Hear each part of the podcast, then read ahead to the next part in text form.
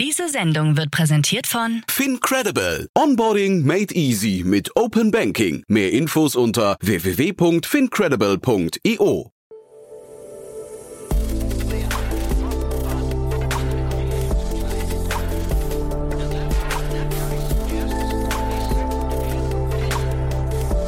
Startup Insider Daily. Morgen Update. Einen wunderschönen guten Morgen und herzlich willkommen zu Startup Insider Daily. Mein Name ist Jan Thomas. Heute ist Mittwoch, der 8. September. Ja, und das hier sind heute unsere Themen. Die Sprachlern-App Bubble kündigt ihren Börsengang an. Delivery Hero startet eine Tech Academy. Der KI-Monitor zeigt Fortschritte bei dem Einsatz künstlicher Intelligenz in Deutschland. Politische Parteien befinden sich im Wettstreit um die digitale Kompetenz. Und gelangweilte Affen werden für mindestens 19 Millionen Dollar versteigert. Ja, heute bei uns zu Gast ist mal wieder Daniel Höpfner von B10. Im Rahmen der Reihe Investments und Exits haben wir drei richtig coole Themen besprochen. Und äh, was mich besonders fasziniert hat, Daniel hat in allen drei Themen wirklich sehr, sehr großes Potenzial gesehen. Also der hat mir dann nochmal die Märkte aufgezeigt, in denen sich diese Unternehmen bewegen oder wo sie sich reinbewegen. Super spannend und sehr vielschichtig. Von daher also eine große Empfehlung, euch das bis zum Ende anzuhören.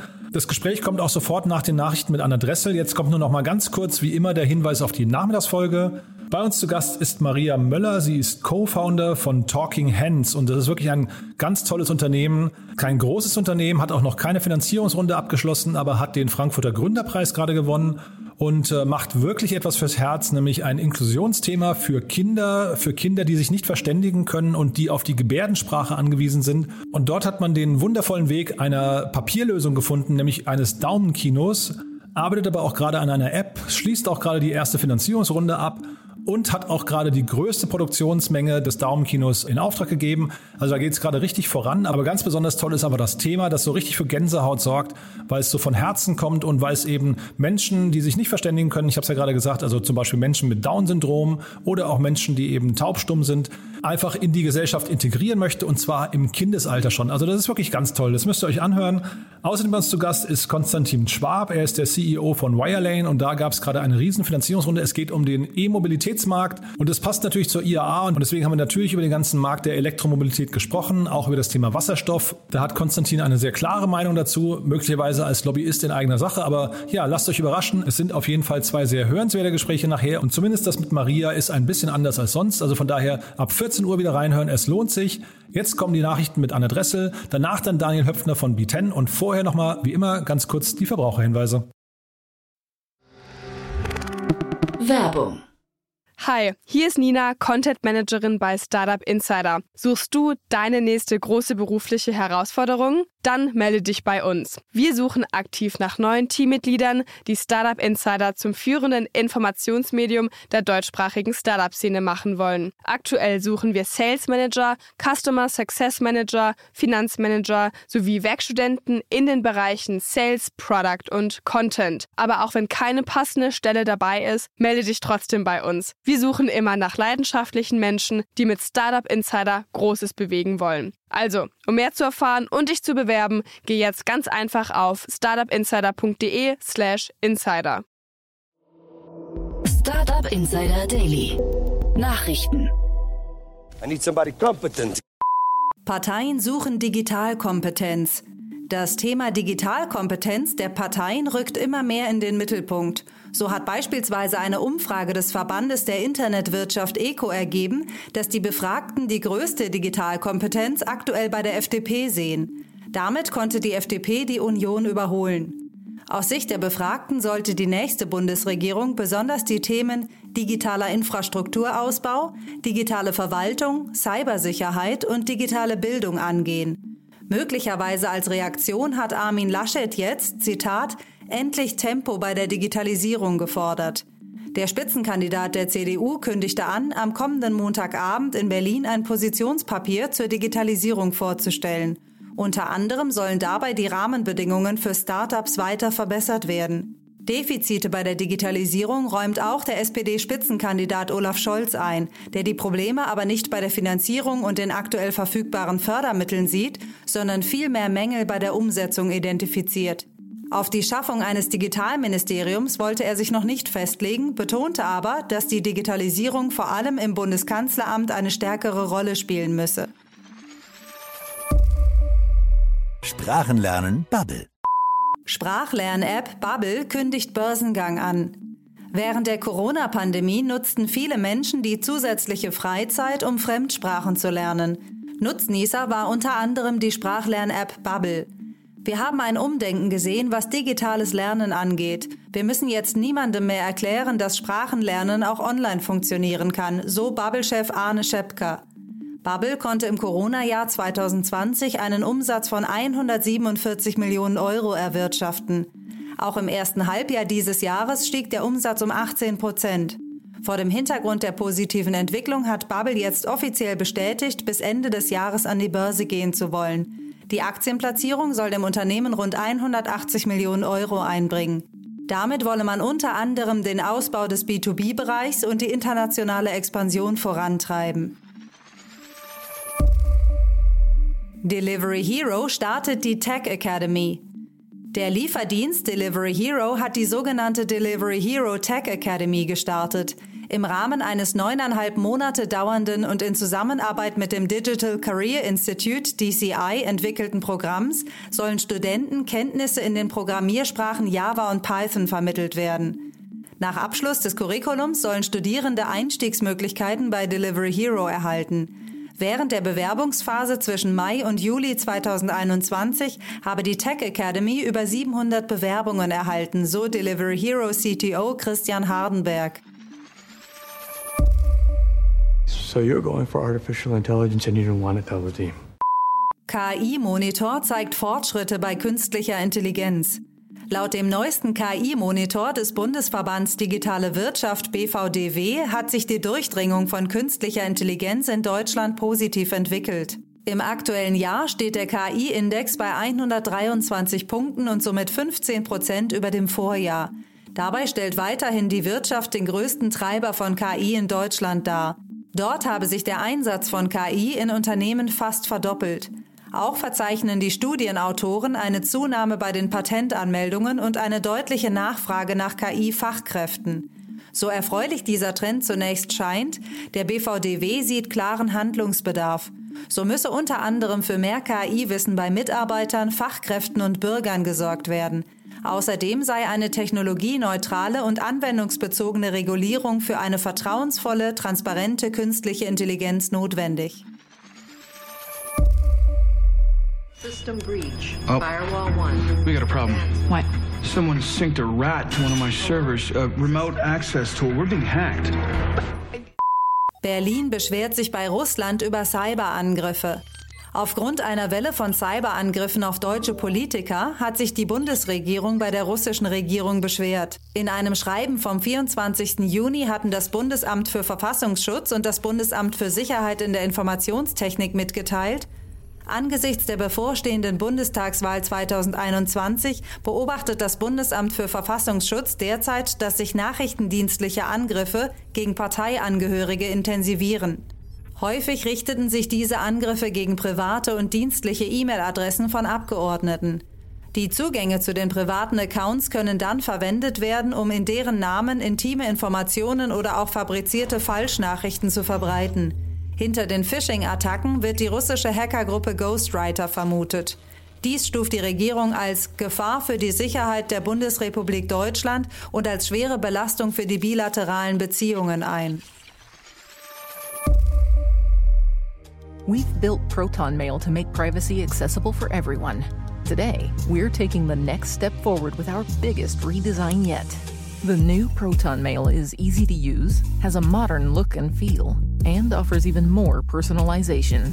Your new inbox has a sharp and intuitive layout, so you'll actually look forward to checking your emails. Proton Mail gibt Daten von Klimaaktivisten an Europol weiter. Der Schweizer Mail-Anbieter Proton Mail wirbt mit einer größtmöglichen Privatsphäre beim Versenden von E-Mails und galt daher bisher als extrem sicher. Laut Berichten des französischen Portals Secours Rouge hat Proton Mail jedoch mit Europol zusammengearbeitet, um Klimaaktivisten auszuspionieren. Betroffen seien demnach Accounts von Klimaaktivisten und Klimaaktivistinnen des Kollektivs Youth for Climate, das zur Organisation Fridays for Future gehört. Laut Europol werde den Proton-Mail-Usern im Rahmen von Demonstrationen Diebstähle und Wohnungseinbrüche vorgeworfen. Auch der Geschäftsführer von Proton Mail, Andy Yen, bestätigte die Zusammenarbeit mit der EU-weiten Polizeibehörde. Zwar versprach das Unternehmen keine IP-Adressen zu speichern, dies sei jedoch laut der eigenen AGB sehr wohl möglich. Yen verwies in einem Tweet in dem Zusammenhang auf Tor, ein Netzwerk zur Anonymisierung von Verbindungsdaten, durch das auch keine IPs mehr über Proton-Mails ermittelt werden könnten. All the razzle dazzle that he does, it's not good, it's not real, it's fake, it's not real. Fake News werden häufiger angeklickt. Forschende der New York University sowie der Universität Grenoble-Alpes haben im Rahmen einer Studie herausgefunden, dass Facebook-User deutlich häufiger mit Inhalten von Seiten interagieren, die für die Verbreitung von Fake News bekannt sind. So werden Beiträge von Nachrichtenherausgebern, die für die Verbreitung von Desinformationen bekannt sind, sechsmal häufiger angeklickt, geliked und geteilt als vertrauenswürdige Quellen. Grundlage der Studie waren Beiträge und Nachrichten aus dem Zeitraum von August 2020 bis Januar 2021. Facebook hat die Studie inzwischen kommentiert und als irreführend bezeichnet, dass sich der Bericht darauf beziehe, wie Menschen mit dem Content auf Facebook interagieren, nicht aber wie viele Menschen diesen tatsächlich ansehen. I told you I was immortal. Jeff Bezos investiert in Anti-Aging-Startup. Der Amazon-Gründer Jeff Bezos hat in ein Startup investiert, das an lebensverlängernden Technologien forscht. Altos Labs ist auf eine Initiative des milliardenschweren russischen Tech-Investors Yuri Milner zurückzuführen, der das Unternehmen mit ausreichend finanziellen Mitteln ausgestattet haben soll. Jeff Bezos zeige ebenfalls Interesse an den lebensverlängernden Technologien. Denn dieser habe laut Altus Labs kräftig in das Startup investiert. Die namhaften Wissenschaftlerinnen und Wissenschaftler des Tech-Unternehmens wollen Wege finden, das menschliche Leben durch biologische Reprogrammierung von Zellen zu verlängern. An der Forschung soll sich unter anderem der Nobelpreisträger Shinya Yamanaka beteiligen, der 2012 für seine Forschung zur Rückprogrammierung erwachsener Körperzellen in Embryonalzellen ausgezeichnet wurde. Glaskuppel ermöglicht SpaceX-Touristen eine spektakuläre Aussicht. Am 15. September wird eine Falcon 9 Rakete zu ihrer ersten rein zivilen Mission aufbrechen. Im Rahmen der Inspiration 4 Mission werden vier Hobby-Raumfahrerinnen und Raumfahrer mit der SpaceX-Rakete und einer modifizierten Crew Dragon Kapsel ins Weltall starten. Damit der spektakuläre Ausblick zu genießen ist, hat SpaceX das Raumschiff mit einer Glaskuppel ausgestattet. Offenbar befindet sich im Bereich der Glaskuppel die Toilette des Raumschiffs. Wenn die Passagierinnen und Passagiere ihr Geschäft verrichten müssen, haben sie also eine unglaubliche Aussicht, sagt Jared Isaacman, der Milliardär, der vier Plätze für den ersten Raumflug gebucht hat. Daily Fun Fact gelangweilte Affen für mindestens 19 Millionen US-Dollar verkauft. Das Auktionshaus Sotheby's hat gestern für ein Paket aus 101 gelangweilt aussehenden Affen des sogenannten Board Ape Yard Clubs BAYC ein Gebot über 19 Millionen US-Dollar erhalten. Die limitierte NFT-Kollektion aus einem Merkmalpool aus 170 unterschiedlichen Komponenten zufällig generierter und somit einzigartiger Affen hat damit bereits drei Tage vor Ablauf der Auktion den erwarteten Versteigerungswert übertroffen. Neben den Rechten an den Affen erwirbt der Käufer auch den exklusiven Zugang zu unterschiedlichen Angeboten, wie beispielsweise dem Zugang zu einem virtuellen Badezimmer, in dem er einen Pixel platzieren darf. Hörerinnen und Hörer, die sich noch an der Auktion beteiligen möchten, können dies noch bis zum 9. September 16.01 Uhr mitteleuropäischer Sommerzeit tun. Startup Insider Daily. Kurznachrichten. Die chinesische Kommission für Entwicklung und Reform hat angekündigt, künftig Blockchain-Technologie nutzen zu wollen, um ein effizienteres Energieversorgungsnetzwerk zu erschaffen. Während China in 2019 noch den weltweit größten CO2-Ausstoß verzeichnete, ist es das erklärte Ziel, bis zum Jahr 2060 klimaneutral zu werden. Der US-Streaming-Anbieter Roku hat seinen Deutschlandstart angekündigt. Der 2002 gegründete Netflix-Konkurrent wird hierzulande zunächst mit abgespeckter Produktpalette an den Start gehen. Der US-Streaming-Riese Roku ist in den USA einer der führenden Hersteller von TV-Streaming-Geräten und wird noch in diesem Jahr auf dem deutschen Markt starten. Der für seine Falschmeldungen in sozialen Netzwerken berüchtigte brasilianische Präsident Jair Bolsonaro möchte per Dekret die Löschung von Inhalten auf Internetplattformen erschweren. So solle die Zitat willkürliche und ungerechtfertigte Löschung von Konten, Profilen und Inhalten durch die Anbieter verhindert werden. Facebook reagierte prompt und zeigte sich alarmiert. Seit gestern gilt der Bitcoin in El Salvador neben dem US-Dollar als offizielles Zahlungsmittel. Geschäfte in dem mittelamerikanischen Land müssen die Währung annehmen. Damit der Staat überhaupt in der Lage ist, Bitcoin an seine Bürger auszugeben, hat El Salvador jetzt 200 Bitcoin im Gegenwert von rund 10,4 Millionen US-Dollar am Weltmarkt eingekauft. Einen interessanten Ansatz zur politischen Aufklärung verfolgt die neue App Face the Facts. Diese erlaubt das Scannen von Plakaten der Kandidaten für die Bundestagswahl und liefert anschließend Detailinfos zu Personen und Parteien. Hinter dem kostenfreien und quelloffenen Projekt von Studenten der Code-Universität Berlin stehen keine kommerziellen Interessen. Und das waren die Startup Insider Daily Nachrichten von Mittwoch, dem 8. September. Jetzt geht es weiter im Programm mit Investments und Exits. Startup Insider Daily.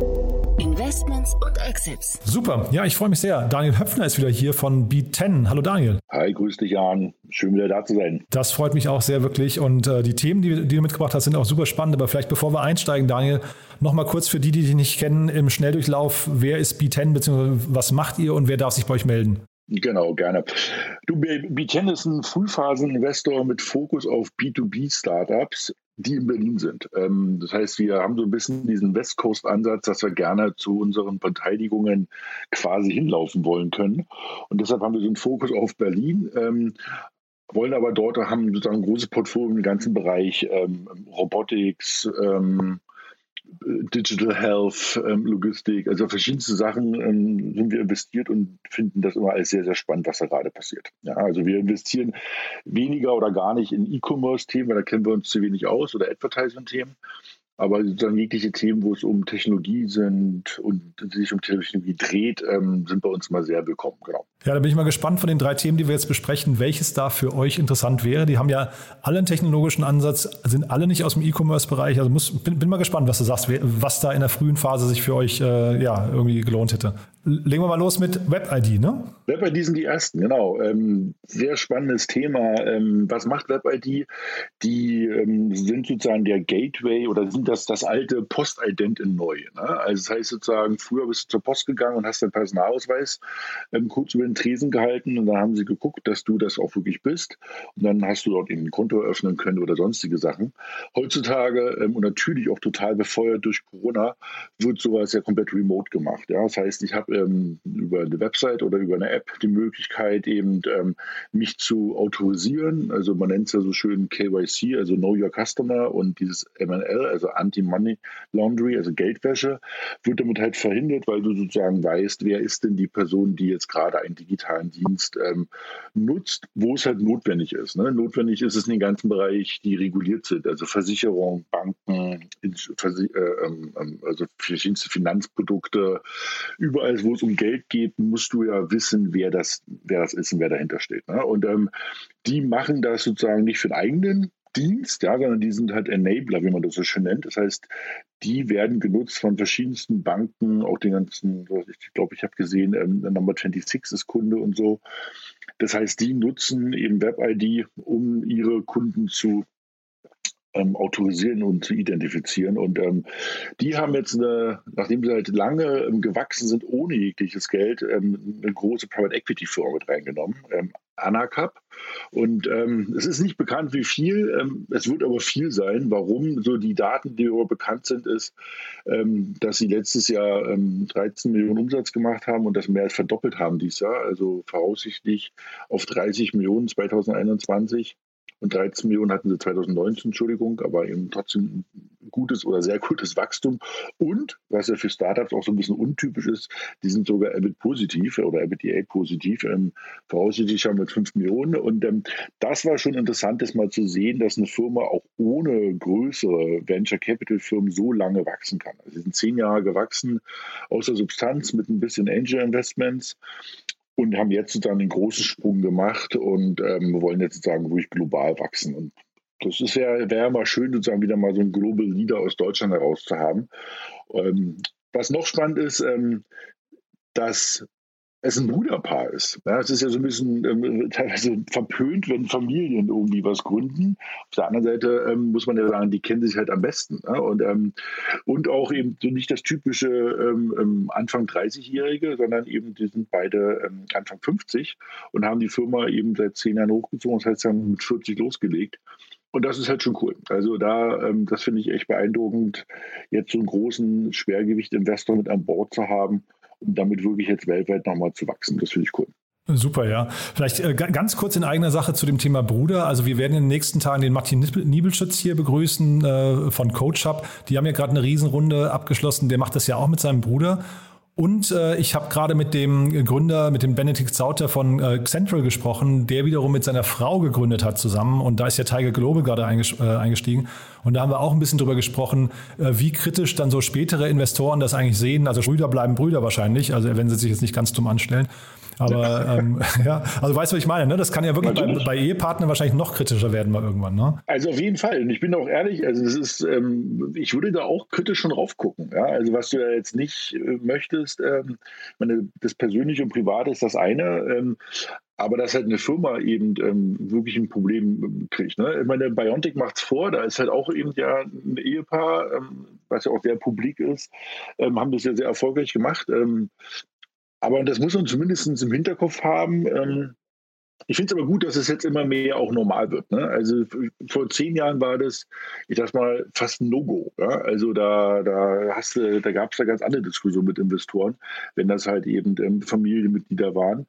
Heutzutage, ähm, man hat einfach jetzt genug erlebt und auch eben so eine Krisen, was man natürlich jetzt kein wünschen will, in solchen privaten Umfeldern mal erlebt und hat auch erlebt, dass die Firmen halt nicht gleich irgendwie runtergehen. Ne? Also bei WebID ist es halt ganz spannend. Ne? Also zwei Brüder finde ich super, die das so zusammen irgendwie zehn Jahre hochgezogen haben. Ich glaube, ähm, das stelle ich mir irgendwie Weihnachten gerade ganz spannend vor. Ne? Also sagen, Total.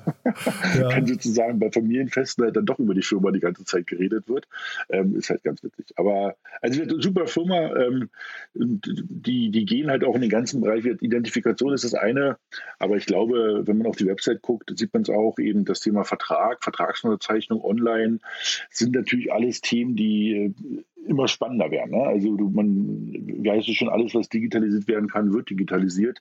Und da sieht man es mal wieder. Ja? Die Zeiten, dass man eben mit ähm, Blatt Papier und einen Vertrag unterschreibt, sind halt eigentlich vorbei. Ja? Und eben das wird auch ähm, immer mehr und immer breiter völlig normal werden. Finde ich super. Also das ist jetzt auch so ein, so ein Markt, eigentlich auch wie das nächste Thema, über das wir gleich noch sprechen werden, wo man merkt, dass die Flut jetzt auch gerade alle Boote hebt. Ne? Also da, die, die, die gehen einfach mit hoch, weil der ganze Markt einfach in sich, sich total digitalisiert.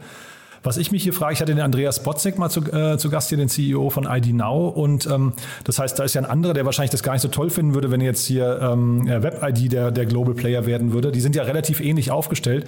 Was könnten denn so, so ähm, ich weiß nicht, USPs hinterher sein, mit denen man diesen Markt für sich oder, oder auch der, der Konkurrent für sich entscheidet? Ja, ich glaube sozusagen eine, ein Trend, den man schon sieht, ähm, ist, bisher wird es ja viel, oder es muss bisher, glaube ich, auch regulativ von Menschen gemacht werden. Also ich nehme an, jeder wird das schon mal in den letzten Monaten oder Jahren irgendwo genutzt haben. Und dann hat man ja immer so eine nette Person auf der anderen Seite, die dann sagt, jetzt einmal in die Kamera gucken und jetzt den Personalausweis und jetzt bitte einmal von links nach rechts drehen und von oben nach unten, dass man das Hologramm sieht.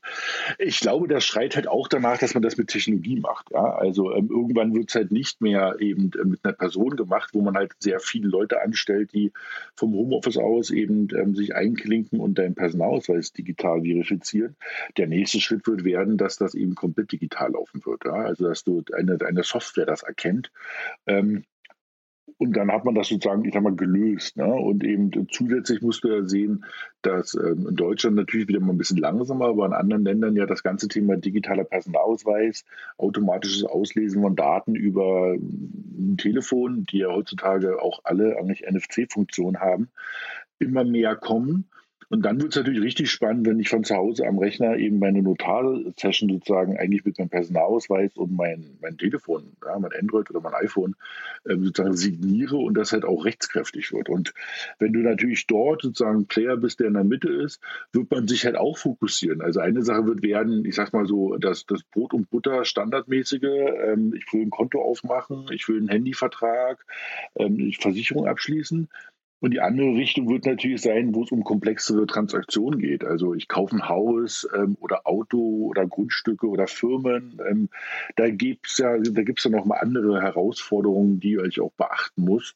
Das heißt, ich glaube, in diese beiden Richtungen wird es gehen. Der eine wird ähm, den Massenmarkt machen und der andere wird sich halt vielleicht spezialisieren. Ja. Was ich noch interessant finde an der ganzen äh, Sache ist, man ist natürlich an einem ganz besonderen Punkt der Customer Journey. Ne? Der, der, wir, wir reden hier über, also zumindest bei den, beim Onboarding, bei der Kundengewinnung, wenn wir jetzt mal so ein N26 oder so nehmen, dann wurde ja der Kunde in diesem Moment gerade gewonnen. Ja, und äh, nur weil du gerade sagst, das kann man auch mal irgendwann mit Technik lösen. Also bestimmt geht das, aber man darf nicht vergessen, wenn jetzt hier eine schlechte Experience passiert, dann kann natürlich auch so ein Kunde, der gerade teuer gekauft wurde oder, oder gewonnen wurde, der kann auch wieder verschwinden dann, ne? Hundertprozentig. Da kann ich ein, ein, ein, eigenes Beispiel erklären. Ähm, bei einer ähm, ähm in einer Bank habe ich das versucht, in keiner Neobank, also in einer, in einer etablierten Bank, ähm, die das halt selber versucht hat aufzubauen. Und ähm, nachdem ich 20 Minuten in der Warteschlange hing und die App immer sagte, bitte nicht in den Hintergrund packen, weil sonst fliege ich aus der Warteschlange raus, habe ich aufgelegt. Und ich habe das Konto nicht abgeschlossen. Ja, ist mir auch also schon passiert. Völlig, ja. Du hast ja. völlig recht. Also mhm. das, das muss halt wirklich super funktionieren. Das ähm, auf jeden Fall. Nichtsdestotrotz auch dort wirst du sehen, es wird Technologie kommen in dem Bereich. Bin also ich, bin ich total bei dir. Ne? Ich wollte nur sagen, es ist, die muss halt wirklich hundertprozentig sitzen, ja, weil da haben wir, wie du es gerade sagst, man hat da eben schon schlechte Erfahrungen gemacht und das wäre dann natürlich äh, doppelt kritisch für so ein Unternehmen, ne? weil der Kunde kommt auch nicht mehr zurück, dann glaube ich. Da hast du natürlich recht. Also, das, also dazu ist natürlich, ähm, es kommt natürlich auf den Dienst an, aber gerade Banken, Telefon und, und sowas sind ja Commodities. Ja? Also ob ich jetzt eben bei äh, den rosa Riesen oder den roten Riesen meinen Mobilfunkvertrag habe, das ist ja eigentlich egal, ehrlich gesagt. Ja? Also die haben irgendwie sehr vergleichbare Dienste, Services und Abdeckungen. Also nur mal ein Beispiel zu greifen, das geht auch bei Banken und anderen. Ähm, da, und wenn man jetzt den Kunden schon gewonnen hat und so weit hat, dass der wirklich das eingibt und darauf wartet und seinen Personalausweis in der Hand hat, dann will das, dann sollte das ganz schnell funktionieren. Hundertprozentig bin ich bei dir. Weil es sich ja auch schon so ein bisschen anfühlt, vielleicht oder so eine Vorahnung darauf gibt, wie der Customer Support hinterher dann ist. Ne? Also von daher, also das ist, glaube ich, nochmal kritisch. Aber jetzt bleiben wir nicht zu lang bei dem Thema, weil wir haben ja noch zwei andere und ich habe ja gerade schon gesagt, die äh, Flut hebt alle Boote. Das ist eigentlich, glaube ich, für Ledgy auch ein ganz gutes Beispiel. Ne? Auf jeden Fall. Also ähm, Lecci gibt es schon eine Weile, ein Schweizer Startup und kümmert sich ähm, also sie nennen sich sozusagen Equity Management Plattform. Ich sage mal so, sie kümmern sich um das ganze Thema Cap Table. Ich mache es mal sozusagen einfach. Und das ist halt ganz spannend, weil du eben ähm, äh, jeder, der ein Startup hat ähm, oder dort arbeitet, wird das kennen. Dann gibt es sozusagen Finanzierungsrunden und dann ähm, gibt es sogenannte Convertible Loans, also wo sozusagen ein Darlehen gegeben wird, was erst später in, in Equity wandelt und dann gibt es dort besondere Rechte dran, ein Discount oder eine Maximalbewertung, ein Cap oder eine Mindestbewertung, ein Floor. Und diese ganzen Regeln werden ja immer schwerer ähm, abzubilden. Und ähm, da muss man sagen, das haben die halt gut ähm, abgebildet über eine Softwarelösung, wo sozusagen ähm, Investoren als auch, was ich auch sehr spannend finde, ähm, für Mitarbeiter, ähm, du sozusagen einen Überblick hast, ähm, wie viele Anteile habe ich, wie viel sind die jetzt gerade wert. Ähm, ich als Investor oder als Business Angel kann darüber auch mein Portfolio sozusagen so ein bisschen Überblick behalten, wenn ich bei verschiedensten Firmen investiert bin. Und ich als Mitarbeiter kann vielleicht sogar eines Tages mal, weil wenn ich bei mehreren Firmen war, wo ich halt virtuelle Anteile verdient habe, die halt darüber auch managen. Das ist natürlich ähm, sehr, sehr spannend, ähm, dass dort sozusagen, was bisher also ich, ich würde mal sagen, 50 Prozent der, der Hörer, wenn die was in, im Bereich Gründung machen, machen das mit Excel-Sheet. Ja, aber Excel ist halt irgendwann wirklich endlich, muss man sagen. Also da kommt man irgendwann an, an Punkte, wo man sagt, jetzt wird es wirklich kompliziert, das zu modellieren. Erst recht, das, was ich gerade meinte, wenn man da mal ein bisschen simulieren will. Wenn man sagt, da was wäre denn, wenn der nächste Investor so und so viel auf diese Bewertung investieren würde, und so weiter. Und ähm, diese Sachen ähm, nimmt Enlecci ab. Ähm, wird Schweizer Firma, ähm, ich glaube, Brain, Brain to Venture war schon lange drin und Kreator. Ähm, und jetzt haben die halt ähm, eine sehr bullische Runde gemacht ähm, mit ähm, über 10 Millionen und sozusagen wie nennt man es immer so schön, irgendwie der Midas der amerikanischen VCs, also Sequoia Capital hat sozusagen investiert. Und eben vor allem auch noch ganz spannende andere Leute. Ne? Also Harry Stabbings hat investiert, der Visionary Club hat investiert. Und ähm, wir hatten auch dazu schon mal gesprochen, also der ähm, Daniel Deins ähm, von UiPath hat investiert.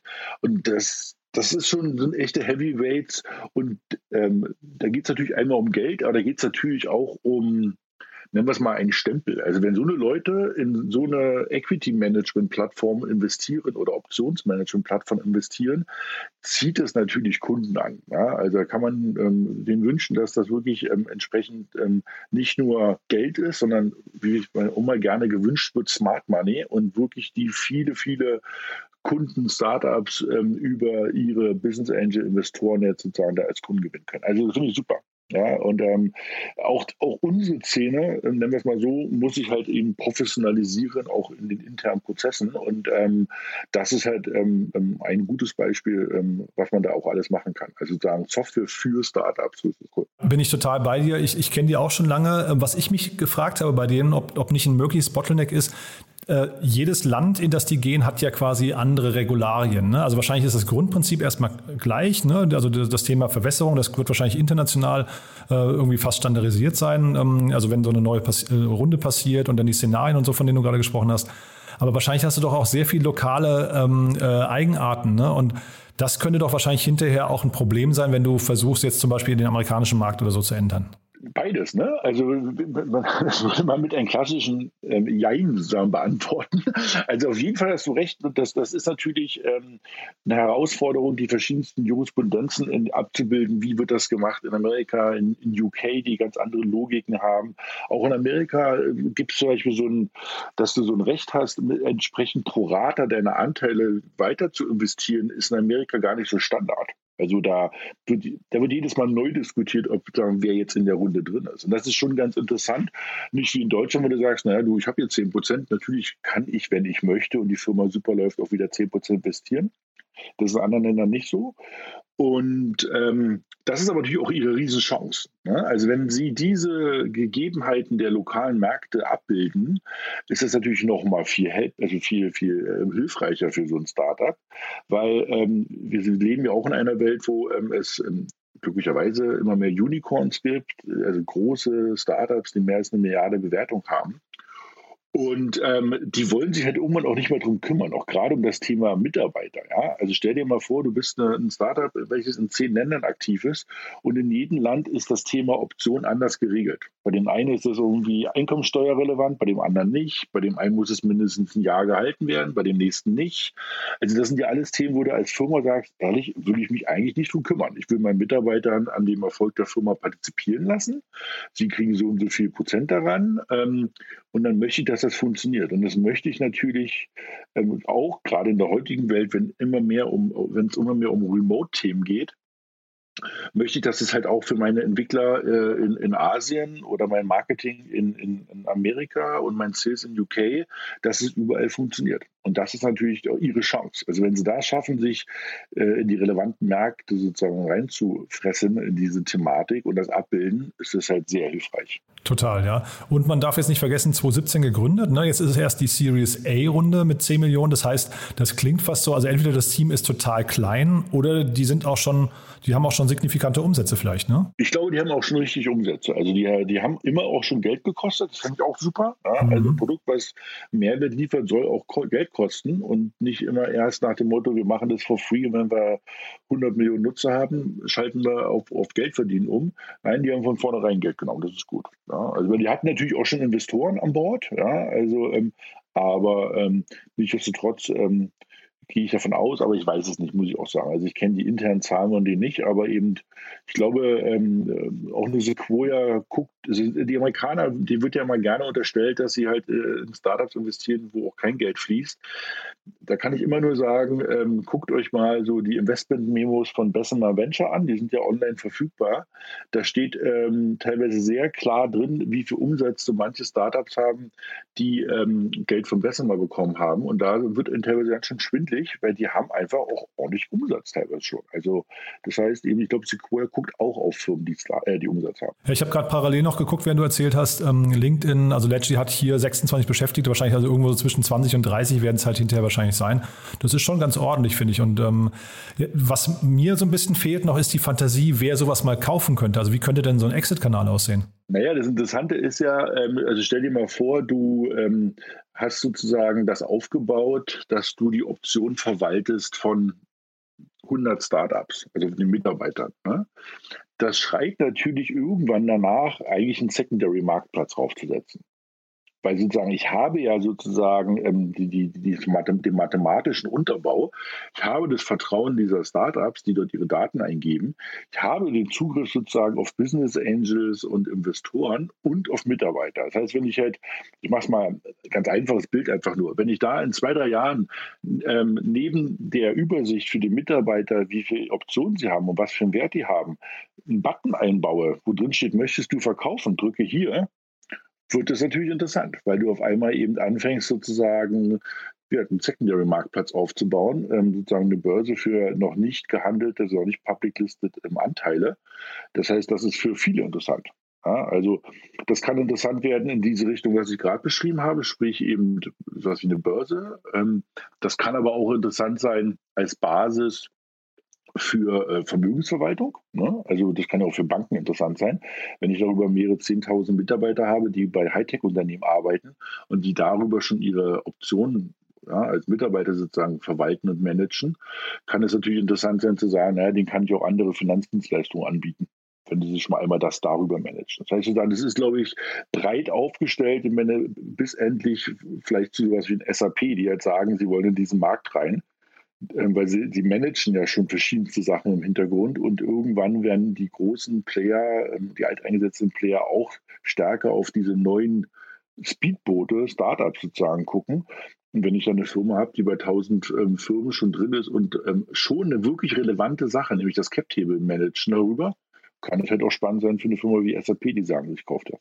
Also finde ich mega spannend zu sehen, was du da für eine Fantasie mitbringst, weil das hat mir, wie gesagt, gefehlt. Aber ich meine, wir haben ja hier schon äh, am Anfang über Coinbase und die Londoner Börse gesprochen. Und vielleicht sind das jetzt genau die Dinge, die dann so eine Londoner Börse sogar braucht, ne? Irgendwann mal. Ja, also vielleicht ist das so die, oder eine Nasdaq, ne? Äh, vielleicht, vielleicht ist das so eine, eine, weiß ich, ein neuer Ast, den die dann aufbauen können.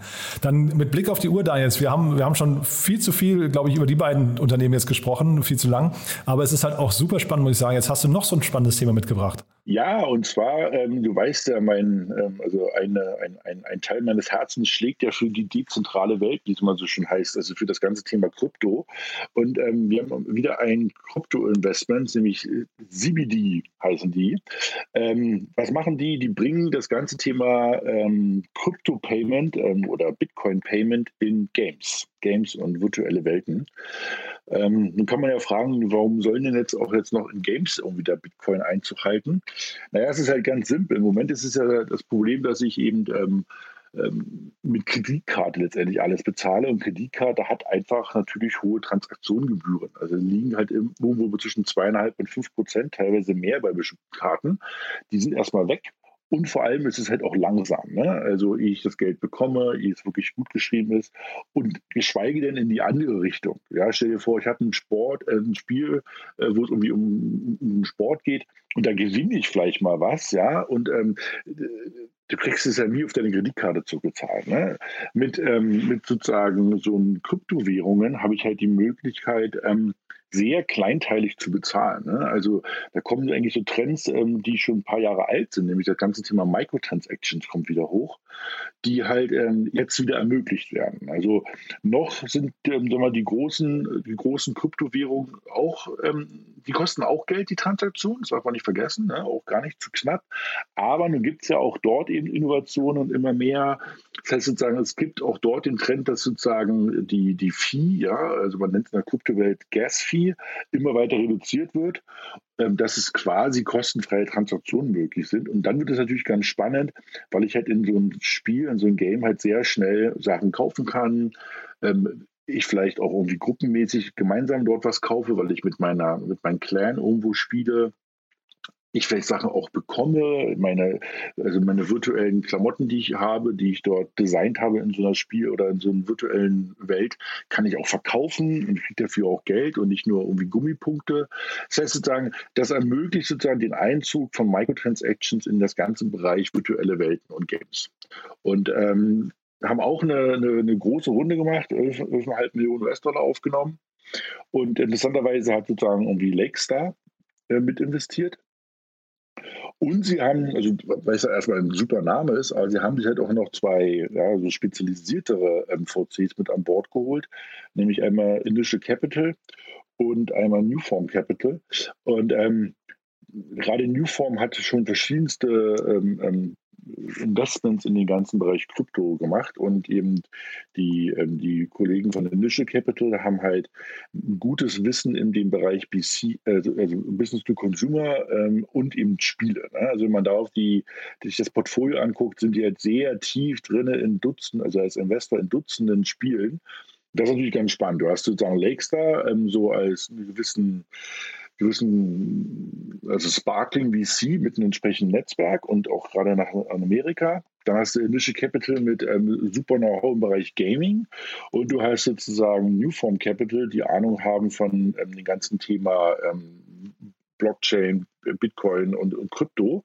Und die drei zusammen und noch andere, aber sagen die drei äh, als Fortrunner, haben sozusagen dort investiert. Das kann interessant werden, auf jeden Fall.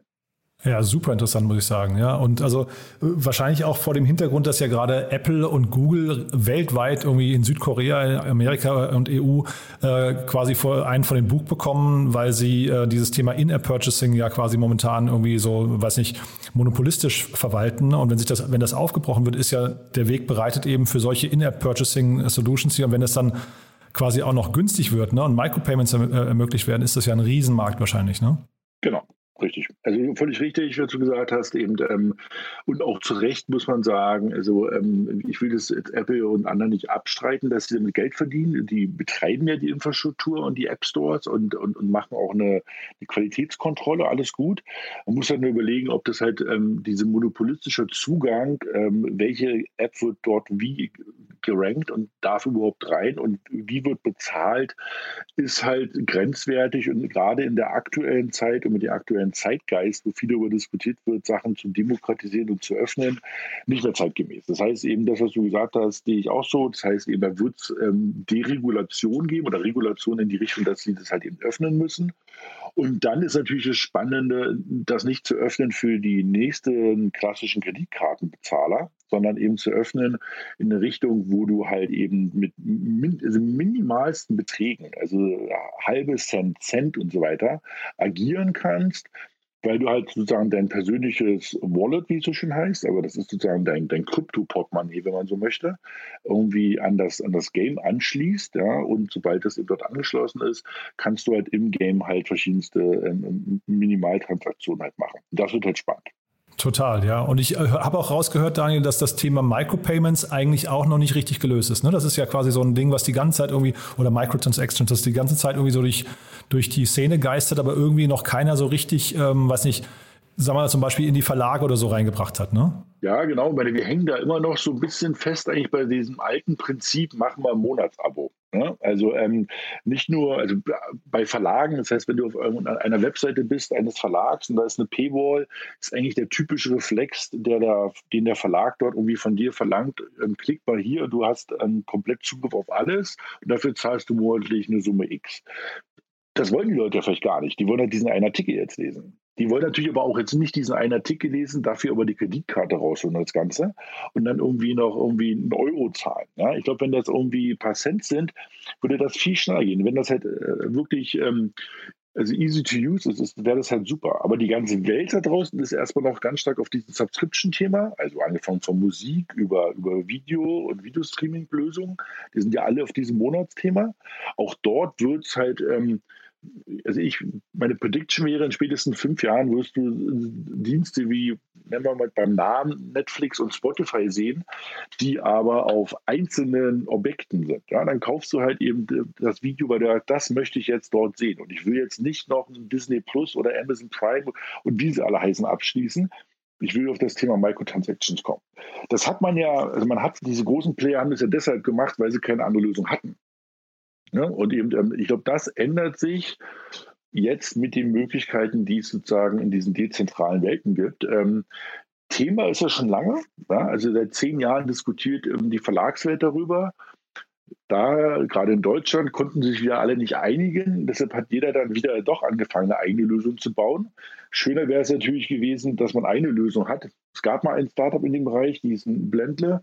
Die haben das versucht mit diesem artikelbasierten Kauf. Ähm, vielleicht waren die aber auch ein bisschen vor ihrer Zeit. Ja, und ich glaube, jetzt, ähm, gerade mit Gaming, wie immer, Gaming ist Vorreiter bei vielen Themen. Ne? Also Games sind die gewesen, die halt schon sehr früh gezeigt haben, was kann man eigentlich mit so einem, einem Smartphone wirklich machen, was kann man da ausreizen.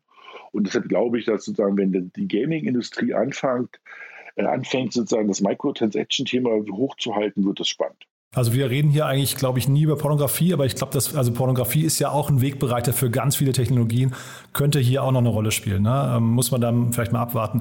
Der Martin, Kel, der Martin Kelble von Grunert Jahr ehemals, also Business Punk Kapital, der hat mit der Unterstützung von 468 Capital auch so ein so ein Thema gestartet, wo sie Micropayments machen wollen für Verlage. Bin mal gespannt, da habe ich jetzt nichts gehört seit, seit, seit längerem, aber mal gucken, wie das äh, sich entwickelt. Daniel, mit Blick auf die Uhr, ich glaube, das ist jetzt schon die längste Aufnahme, die ich hier je gemacht habe mit einem Investor. Ähm, oh, es tut mir leid. Nee, nee, das war super spannend, muss ich sagen, und drei echt coole Themen. Jetzt vielleicht nochmal die, die Brücke zum Anfang. Was wäre denn jetzt, wenn, wenn die Themen jetzt alle gerade starten würden, was wäre denn dein Favorit für B10? Wo hättet ihr am liebsten investiert? Ich habe die deshalb so ausgewählt, weil ich sie alle drei spannend finde. Das sind alles drei ähm, ähm, B2B-Enabling Technologies. Ne? Also Web-ID äh, ist sozusagen kein eigener Dienst. Also das CBD wird auch kein eigener Dienst sein. Die werden es auch integrieren in andere Games und Enabler sein.